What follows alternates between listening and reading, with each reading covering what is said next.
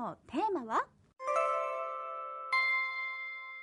ワクチンの嘘本当というお話です。ワクチンの嘘本当これはとっても興味がありますあの新型コロナウイルスのワクチンが世に出ると同時に、うん。巷ではいろいろなワクチンに関する話題が生まれてると思うんですね、はい、その中で嘘と本とどう見分けたらいいのでしょうかという話です、うん、今現在日本で接種されているファイザーやモデルナのワクチンについていろいろ耳にする言説を紐解いていきたいと思いますよ。はいお願いします、はい、山本さんワクチン打ちました？あはい。あの1回目をですね無事に打っていただくことができました。よかった。よかったんです、ね、不安はありました？その時、うんいや今までのあの放送で東子先生にコロナワクチンとはどんなものなのか教えていただいていたので、まあ、副反応は、まあ、人並みにもしかしたら辛いのかもなって思っていたくらいで、うん、そんなに不安はなかったんですが、はあ、ただ、見聞きする報道ではワクチンは本当に大丈夫なんだろうかといった漠然とした不安の声を聞くことはやっぱり相変わらずありますよね。そうなんですよね、うん、で私がねこれまで質問されたり番組に寄せられた声をもとにねワクチンの嘘本当の題材として取り上げようと思う今日の話題はこんな感じです。まあ、今日ね全部話すの難しいので前編後編に分けていこうと思いますけどまず、はい、ワクチンで不妊になる流産するって本当？これ1番。2番。3回目のワクチンのブースター効果っていうのはどうでしょうか？3番。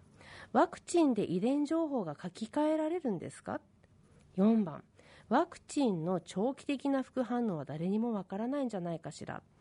で今日は最初の2つ、ね、妊娠・出産にまつわる話と3回目のワクチンについてお話ししましょう。うんこれどれも耳にしたことがある話題ですよね。あの本題に入る前にちょっと因果関係の話をしますね、はい、ワクチンに限らず私はね小学校時代に担任の先生が言ってた言葉で忘れられないのがあって薬を飲んだから病気が治ったっていうのって証明が難しいよねだって飲まなかった未来はわからないんだもんもしかしたら飲んでなくても病気が治ったかもしれないじゃないってはいこれ以前の放送でお話しくださいましたよね。そうでしたか。いや、これ本当にそうですよね。あの、分かれ道で自分が行かなかった方の結末なんて、わからないですもんね。そうなんですよ。うん、でもね、私すごい衝撃で、確かにって思って。うん担任の先生は多分子どもたちに因果関係っていうものの概念を教えようとしていたんでしょうし、それに対して私は今ならねそれを検証するのが医学の務めでしょとか、うん、大規模臨床試験ってそのためにあるんじゃないって反論が出てきてしまうんですけれども小学生の私は確かにって思ってその心は忘れてないんですね。あそっか言われてみればそのために医学界では日々研鑽を積んでくれているということですもんね。でも子供心にはシンプルに響く言葉ですね。ってね思ったの。で、うん、この番組でも時折触れてるんですが因果関係の証明は実際に難しくって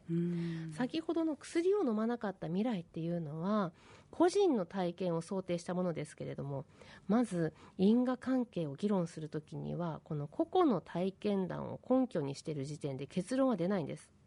体験談ではものが言えないということですね、はい、えどうしてですか？個人の主観でしかないからなんですよ。究極を言うと誰が何度やっても同じ結果になるというようなことであればその結果は本当だなということになるっていうか、うんうん先生が先ほどおっしゃった大規模臨床試験ってそういうことなんでしょうか？はいあの確からしさを見出すという点で目指すところは一緒ですね。でこの確からしさっていうのが本当に見出すのが難しい、うん、科学的に検証しないと何もものは言えないとも言いかけられると思います、うん、で先ほどの4つの疑問はねある程度その科学的な検証がされているので今日取り上げてみようと思ったわけですよ。なるほど。ではまず最初のワクチンで不妊になる流産するといった話です。これ私も耳にしたことがあるんですがデマですよね。いやもう本当その通りなんですよ。で妊娠出産に関する不安を煽るのは本当にやめてほしいっていうのが私の個人のね思いなんですけど。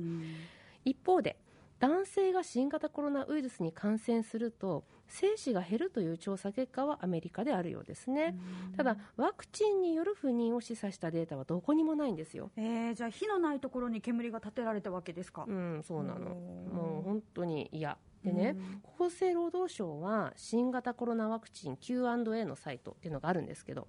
えっと、そこでね日本で使われているワクチンには排卵や妊娠に直接作用するホルモンや卵巣や子宮に影響を与えることが知られている化学物質は含まれていないと否定していますし、これ日本語このまま持ってきたんですけどね、はい、あと、えっと、アメリカの米国の疾病対策センター CDC は妊婦に加え妊娠を考えている人や授乳中の人にもワクチン接種を進めるという見解なんです。へじゃあどうして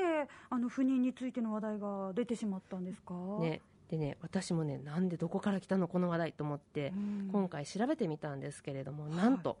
最初はね数十人の間で発信された情報だったようなんですよ、でそれが今数十万件ものワクチン不妊を肯定する SNS の投稿があるみたいで。はあいやとんでもないことですけれども、まあ、逆に言うとそれだけ不安が煽られたっていうことなんでしょうね。そう。あのね不安を煽るっていうのがキーワードですよ、うんワクチンによる不妊っていうのは完全なデマなんですが、うん、もうデマについてはちょっと改めて来週後編でね触れようと思います。はい。はい、では次の話題ですね。はい、次は、えー、番組に寄せられた質問が元なんですけれども、はい、今メール手元にあるので読ませていただきますね。お願いします。はい。えー、ラジオネーム白老町の虎之助さんからいただきました。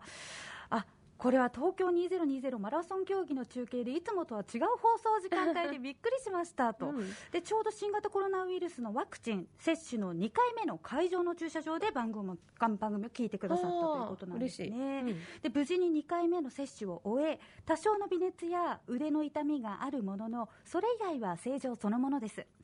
で3回目の接種をするとデルタ株への感染率がぐーんと下がるそうですが日本では3回目の接種予定はあるのでしょうか？東子先生は医療従事者の立場から3回目の接種をどう思いますか？といただいております。はい。これはかなりホットな話題ですね。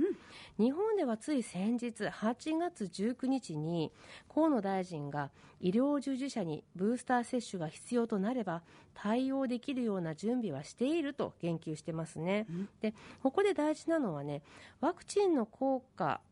ワクチン効果の持続性や同じ種類のワクチンを接種するのかなどの情報を収集した上で最終判断すると言及されているところで、うん、すなわち議論が分かれてるんですね。うん。このメールには東子先生はどう考えていますか？とあります、うんなので私個人の考えとして言っていきますけど、はい、1人に3回目のワクチンを打つことで効果が増強することはあるかもしれない。むしろあるんじゃないかと思ってますけど、うん、個々の人にとっての効果を測ることは難しいですし、うん、むしろ今はその分をまだあるんだったらね、時間とワクチンそのものがあるんだったらまだ打ってない人に回した方がいいんじゃないかなって思ってます。あの感染爆発を抑える目的ならより多くの人に打つのが正解かなって思うんですよね。